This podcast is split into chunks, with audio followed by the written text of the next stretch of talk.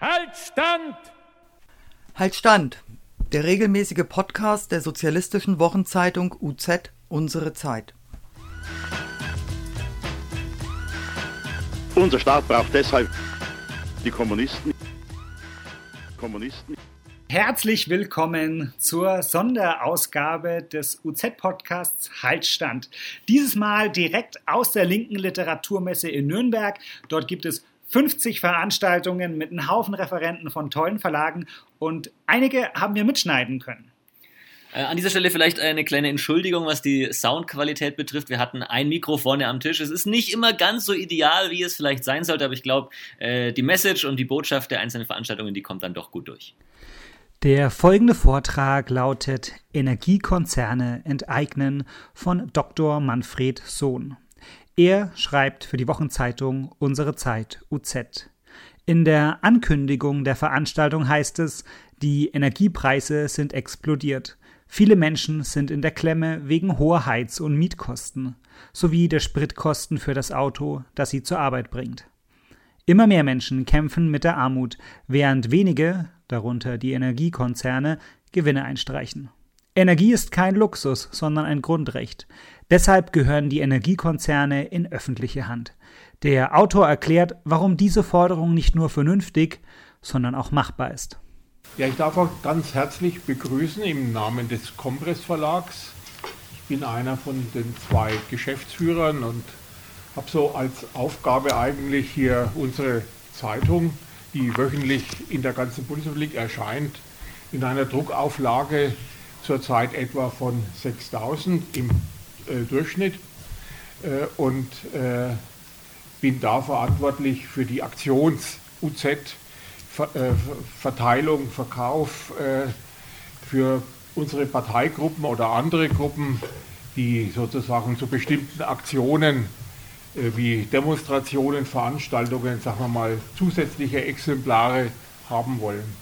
Ich freue mich ganz herzlich, einen unserer Autoren, den Manfred Sohn, hier begrüßen zu können und übergebe das jetzt gleich erstes Mal an ihm das Wort und später werde ich das mit der Diskussion hier leiten.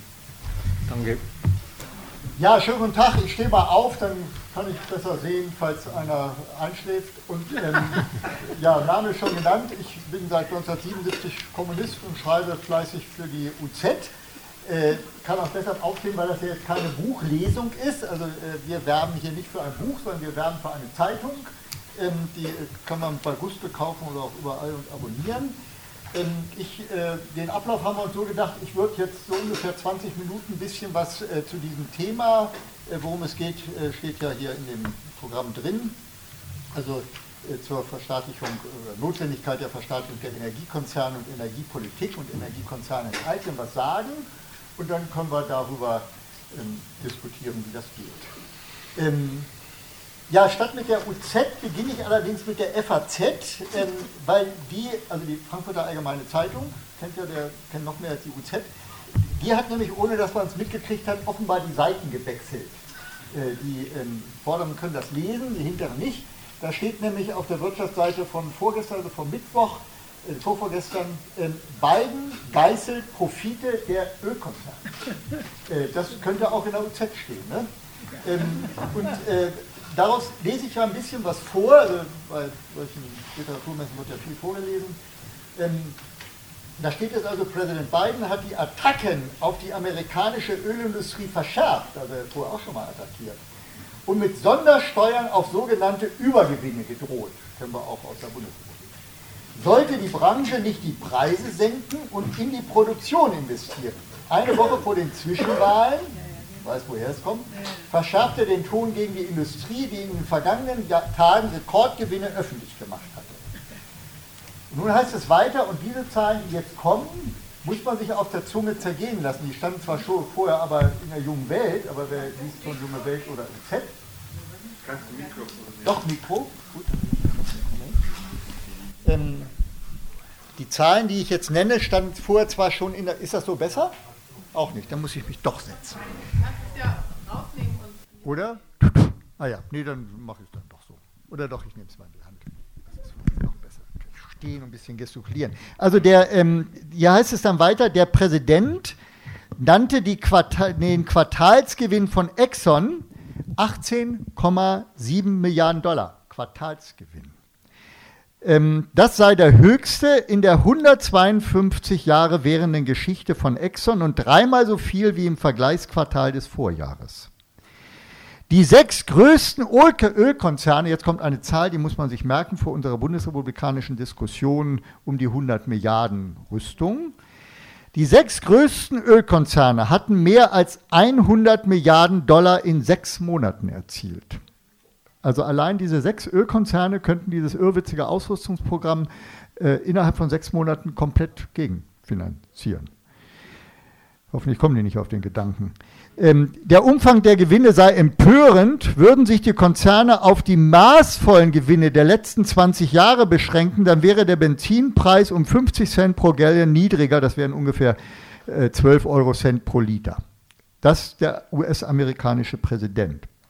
Und dann heißt es dort, ähm, weiter, also die Gewinne seien nicht durch Investitionen gerechtfertigt, sondern Ergebnis des Ukraine-Krieges. Wer auch sonst, der Russe ist schuld. Biden verschärft seine Rhetorik, nachdem der Exxon-Chef Darren Woods jüngst gesagt hat, jetzt kommt eine besondere Pointe, ähm, weil der hatte nämlich aufgefordert, also diese Gewinne, die müssten, auch das kennt man aus der bundesdeutschen Diskussion, die müssten dem Volke zugutekommen. Dann sagt der äh, Exxon-Chef, machen wir ja, wird hier äh, dann so beschrieben, dass Exxon den Forderungen nachkomme, sagt Woods, indem er einen Teil der Profite den amerikanischen Bürgern zugutekommen lassen, weil es ja die Quartalsdividende angehoben hätte. Auf den Gedanken muss man erst kommen. Ne? Also er sagt, Aktien haben ja nicht nur die ganz Reichen, sondern auch so ein bisschen die Mittelreichen, ne, die an Aktien äh, spekulieren. Und die kriegen ja Dividendenerhöhungen, also ist das Volk ja beteiligt an unseren Gewinnen. So ist die Argumentation, auf sowas muss man dann auch erstmal kommen. Ähm, man kann, glaube ich, sagen, also man, vieles kommt einem bekannt vor, was da so passiert in den USA an den Argumentationen. Ich würde eine Kiste Jever, ich komme aus Norddeutschland, eine Kiste Jever darauf verwetten, diese sogenannte Übergewinnsteuer hier, mit der viele beruhigt werden, die wird entweder gar nicht kommen oder sie wird sehr verwässert kommen. Das äh, klingt in diesem Artikel, den ich eben zitiert habe, auch an mit einem kleinen versteckten Satz, wo nachdem hier äh, ausführlich Biden zitiert wird, äh, wird hier geschrieben, die Chancen Bidens, eine Übergewinnsteuer durch den Kongress zu bringen, sind minimal.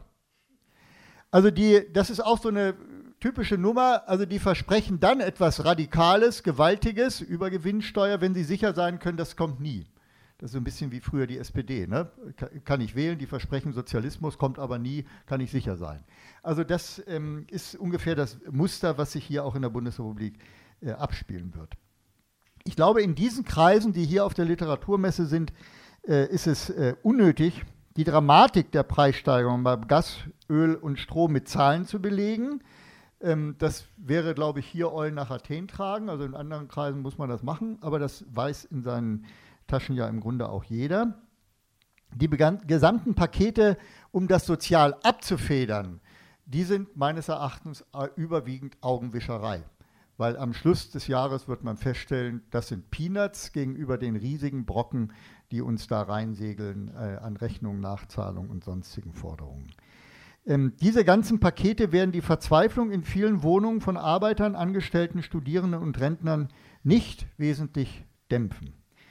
Die Maßnahmen werden die Kluft zwischen Reichen und Armen, was im Grunde beiden auch zugeben muss, sonst würde er nicht äh, darauf reagieren, die werden diese Kluft zwischen Reichen und Armen nicht schließen, sondern ausweiten.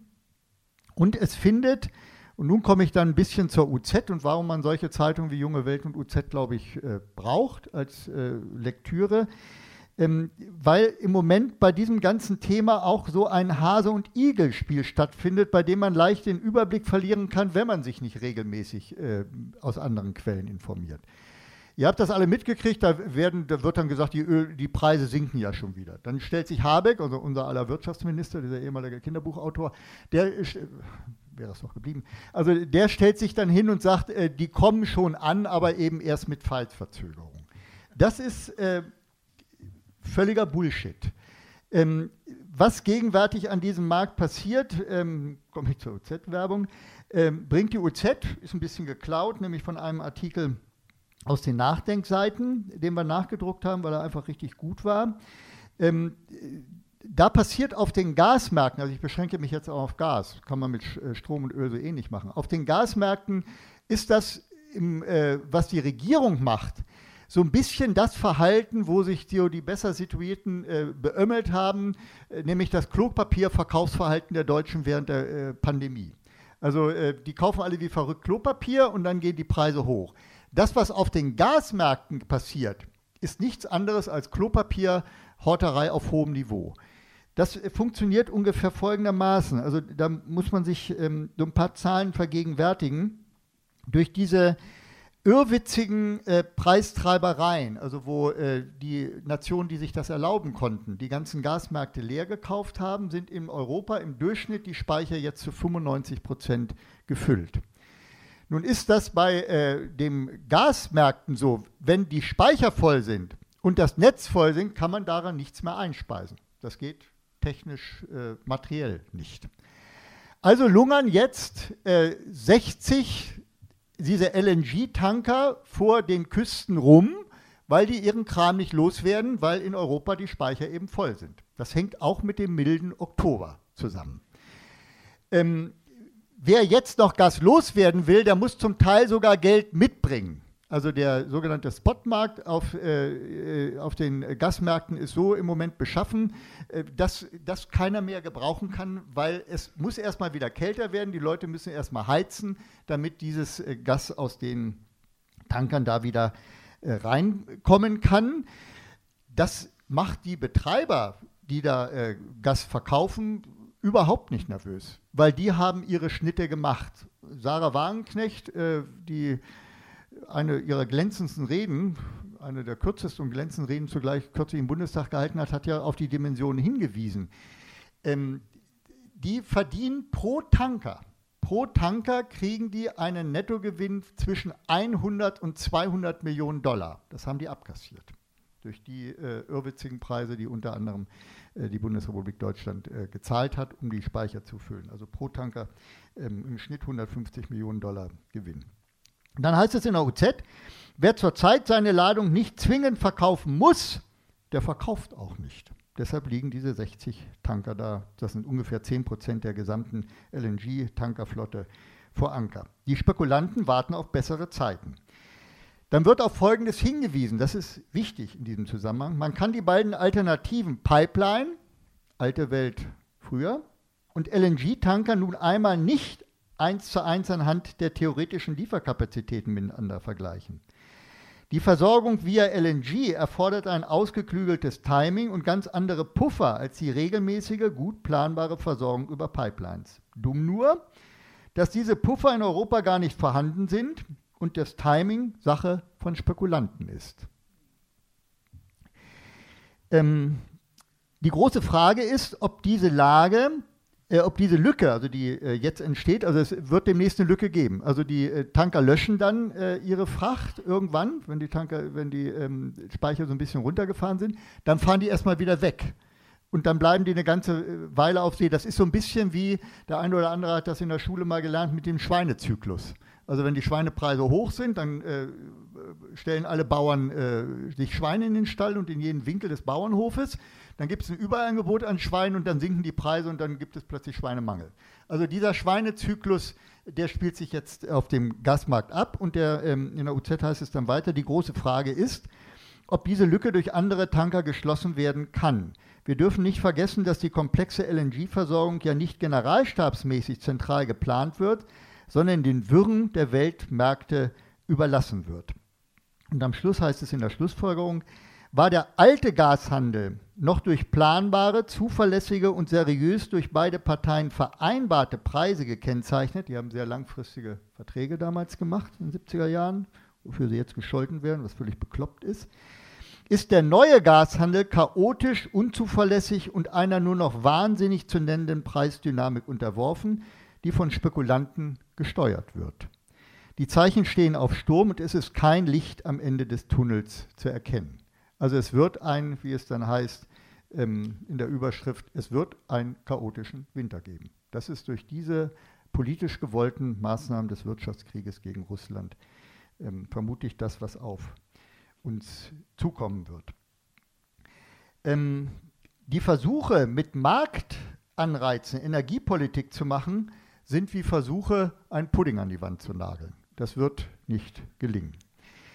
Ähm, ich will jetzt noch, bevor ich zu den politischen Schlussfolgerungen komme, ein weiteres Beispiel nur ganz kurz benennen, was den ganzen Irrsinn äh, der Energiepolitik äh, zeigt. Auch das ist in der UZ ausführlich berichtet worden. Das ist äh, die Situation um Unipa.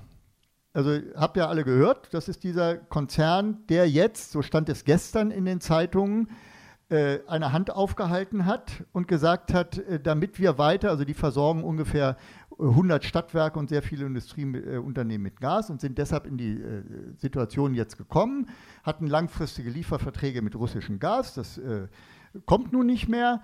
Und ähm, jetzt müssen sie eben dieses irrwitzig teure Gas einkaufen, haben aber auf der Verkaufsseite ebenfalls langfristige Lieferverträge mit geringeren Preisen und äh, sammeln zum Teil pro Tag 100 Millionen, Gewinn, äh, 100 Millionen Verlust an.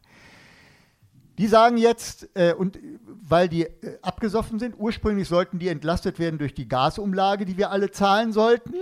Die müssen wir nun nicht zahlen. Jetzt werden sie entlastet durch Steuern, die wir alle zahlen sollen. Äh, rechte Tasche, linke Tasche.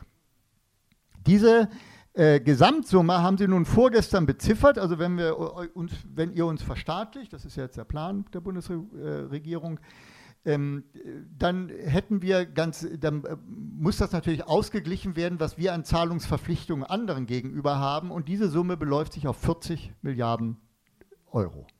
Also die haben jetzt äh, verkündet vorgestern, wir brauchen, äh, damit wir überhaupt weitermachen können, 40 Milliarden Euro insgesamt.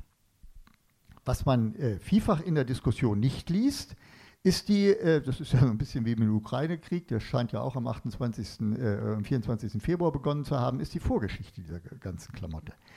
Ähm, man kann ja mal fragen, seit wann existiert UNIPA? Seit 1800 Quetsch oder sowas? existiert natürlich nicht seit 1800 Quetsch, sondern existiert seit 2016. Und zwar ist es eine Ausgründung der E.ON. Wer mal auf die E.ON-Seite klickt, ist ganz, kriegt tränennasse Augen, wie viel Grün einem da entgegenspringt. Also E.ON wird gesagt, ist ein ganz grüner Konzern, setzt voll auf erneuerbare Energien, greift dafür ordentlich Geld ab für erneuerbare Energie aus dem Steuersäckel.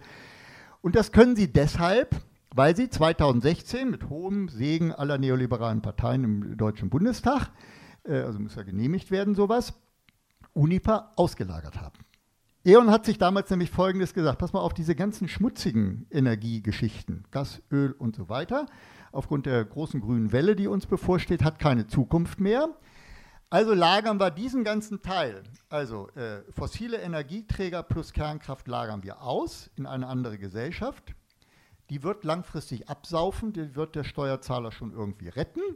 Und E.ON selbst konzentriert sich auf die schöne neue Zukunftswelt der erneuerbaren Energien. So ist das dann auch passiert. E.ON geht es relativ gut. Dieser Teil ist abgespalten. Und wie die UZ völlig zu Recht schreibt, die Unipa-Rettung kommt weder überraschend noch haben ihre tieferen Ursachen etwas mit der Ukraine oder den Russen zu tun. Die Sozialisierung der kommenden Verluste war vielmehr der Kern des Geschäftsmodells von Unipa seit 2016 einen solchen Konzern überhaupt zu ermöglichen, also politisch zu ermöglichen und zuzulassen, dass er eine Schlüsselrolle in der bundesdeutschen Gasversorgung zunimmt, zeigt den ganzen Wahnsinn der neoliberalen Energiepolitik. Ähm, ja, und dann führt äh, der äh, Vizent Kieslag, also einer meiner Kollegen da an der UZ, äh, noch aus, was das für die Stadtwerke bedeutet. Also die Stadtwerke, wenn Unipa ins äh, Wackeln gerät, werden auch die Stadtwerke, die von dem versorgt werden, natürlich ins Wackeln geraten. Das sind die meisten Stadtwerke von Leuten, die hier sitzen und von dort ihre Gas-, Wasser- und Stromversorgung gewährleistet bekommen. Und nebenher, also wenn da der Bereich Gas äh, ins Wackeln kommt bei den Stadtwerken, kommt natürlich der Bereich ähm, Strom und Wasser auch ins Wackeln. Deshalb auch diese ganzen Blackout-Diskussionen. Also die einzelnen Bereiche äh, sind äh, betriebswirtschaftlich kaum trennbar. So, also das ist die Situation. Jetzt kommen wir äh, äh zur Frage, wie löst sich das auf? Da kommt jetzt mein letztes längeres Zitat. Ähm, die DKP hat natürlich ein Programm und äh, jetzt zitiere ich aber nicht aus diesem aktuell gültigen Programm, sondern ich zitiere aus, das kann man da vorne beim UZ-Stand auch bekommen, sondern ich zitiere aus dem, was man nicht mehr bekommen kann, nämlich dem Programm von 1978, also ziemlich lange her. Da heißt es folgendermaßen, 78. Die DKP tritt dafür ein, durch eine nationale und demokratische Energiepolitik eine sichere, umweltfreundliche und preisgünstige Energieversorgung der Bundesrepublik zu gewährleisten. Eine Grundvoraussetzung dafür ist die Verstaatlichung der gesamten Energiewirtschaft unter demokratischer Kontrolle. Die Entwicklung neuer Technologien der Energieeinsparung und der umweltfreundlichen Energiegewinnung als alternative Möglichkeiten zu den derzeit genutzten Energiequellen muss besonders gefördert werden. Deshalb klingen wir manchmal so altmodisch, weil wir sehen überhaupt keinen Grund, dass wir seit 1978 da irgendwas hätten dran ändern müssen. Weil diese Forderung ist meines Erachtens so aktuell, wie sie damals aktuell war. Sie hat nur den Makel, sie ist nicht erfüllt worden. Ähm, das führt nun zu der allerletzten Anforderung, bei der ich so ein bisschen ähm, nun äh, selber ins Wackeln komme. Also äh, meine liebe Chefredakteurin Vera hat äh, mir dann auch so einen Ankündigungstext äh, aufgenötigt für diese Veranstaltung. Und in diesem, äh, Anf diesem äh, Anforderungstext oder dieser Kurzbeschreibung ist dann ein letzter Satz, also das meiste von denen, was hier angekündigt ist, habe ich jetzt hoffentlich abgehandelt. Ähm, das, äh, äh, der letzte Satz lautet, der Autor erklärt, warum diese Forderung nicht nur vernünftig, sondern auch machbar ist. Das macht mich ein bisschen verlegen. Äh, weil äh, diese Machbarkeit dieser Forderung, äh, darf ja nicht so enden wie in Berlin, ne? also wo äh, unter Vergesellschaftung dann im Grunde so ein Abkaufen der Wohnung von den Spekulanten gemeint worden ist im Nachhinein. Ähm, das ähm, ich glaube auch tatsächlich, dass diese urvernünftige Forderung, also dieses ganze Gerede um Übergewinnsteuer, Gasumlage, das ist alles gequirlte Kacke, hätte ich fast gesagt. Also äh, das äh, führt alles ins Nirvana. Es wird, wenn man eine vernünftige Energiepolitik machen will, an der Verstaatlichung und einer, einer äh, planmäßigen Versorgung mit Energie keinen Weg vorbeiführen. Das ist nach meiner Vorstellung, deshalb gibt es ja auch sowas wie diese linke Literaturmesse, aber nur machbar durch die Entwicklung einer Volksbewegung gegen diesen ganzen kapitalistischen Irrwin. Also äh, Irrsinn. Also ohne eine wirkliche Massenbewegung lässt sich das nicht machen. Dann wird natürlich gesagt, ja, hm, Massenbewegung. Äh, da fällt mir offen gestanden nichts anderes ein. Wir hatten äh, vor einiger Zeit in der kleinen Stadt, aus der ich komme, äh, die, die, Neugründung der äh, SDJ, der Sozialistischen Deutschen Arbeiterjugend. Da ging es auch um die Frage, in welcher äh, Zeit leben wir. Und dann ähm, sagte ein junger Genosse, das fand ich äh, dermaßen verblüffend, dass ich es hier jetzt einfach sozusagen wiederhole, der sagte, naja, also äh, man darf das nicht nur im Rückblick sehen ihr, dann guckt er mich so ein bisschen mitleidig an, äh, ihr wart ja so tätig als Genossen bei aller Hochachtung in sehr eher ruhigen Phasen. Dann habe ich so innerlich Hups gemacht, so ruhigen Phasen. Äh, und dann sagt er aber völlig zu Recht, naja, also guck dir das an. Ich hatte dann irgendwann gesagt, dass ich in den 70er Jahren eingetreten war in die DKP, sagt er, 1970 bis 1985 so richtig viel ist ja auch nicht passiert. Also die Parteienlandschaft hat sich ein bisschen verändert. Vorher gab es ein bisschen was, aber 70 bis 85 hat sich nicht geändert. Oder eine andere Phase, 1950 bis 1965, also klar, KPD-Verbot oder so. Aber die Grundstrukturen sind äh, ja geblieben. Die Frage ist, ob die nächsten 10, 15 Jahre, die vor uns liegen, also guckt ja da in so eine Runde dieser 15 jugendlichen Leute, ob das auch so eher ruhige Jahre werden. Und dann sagte er, das hat mich dann so ein bisschen äh, beschämt, weil das ja äh, tiefes historisches Wissen deutlich macht, dann sagt er, guckt euch aber so eine Phase von 1912 bis 1927 an. Auch 15 Jahre. Wenn ihr da einem Deutschen von 1912 gesagt hätte, pass mal auf, die nächsten 15 Jahre, weißt du, was da kommt? Da kommt ein Krieg, da kommt eine Revolution im Nachbarland, da kommt eine Hyperinflation, da kannst du dir die Milliardengeldscheine an die Küchenwand nageln. Und dazwischen gibt es Ruhraufstand, Hamburger Aufstand und sowas. Dann hätte der situierte deutsche Durchschnittsbürger von 1912 mit dem Rücken der Erfahrung der letzten 15 Jahre vermutlich, wenn er höflich ist, gesagt, du hast einen an der Waffe. Er hätte aber nicht recht gehabt. Weil man muss bei der Frage, in welcher Zeit wir leben, sich, glaube ich, und damit will ich schließen, muss sich darauf einstellen, dass die 10, 15 Jahre, die vor uns liegen, in ihrer Dynamik, in ihrer Tiefe der Veränderung und auch, sage ich als Kommunist, in ihrem revolutionären Potenzial nicht vergleichbar sein werden mit den letzten 15 Jahren, sondern eher vergleichbar sein werden mit revolutionären Phasen, in denen nach 15 Jahren alles ganz anders ist als vorher, wenn, das ist die entscheidende Voraussetzung, die Menschen wollen, dass alles ganz anders wird als vorher. Und deshalb in diesem Zuge ist dann auch die Verstaatlichung der ähm, äh, Energiekonzerne ein Kollateralnutzen einer solchen Bewegung, die wir hier gemeinsam zu entfachen haben. Schönen Dank für eure Aufmerksamkeit.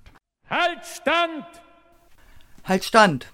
Der regelmäßige Podcast der sozialistischen Wochenzeitung UZ Unsere Zeit. Unser Staat braucht deshalb die Kommunisten.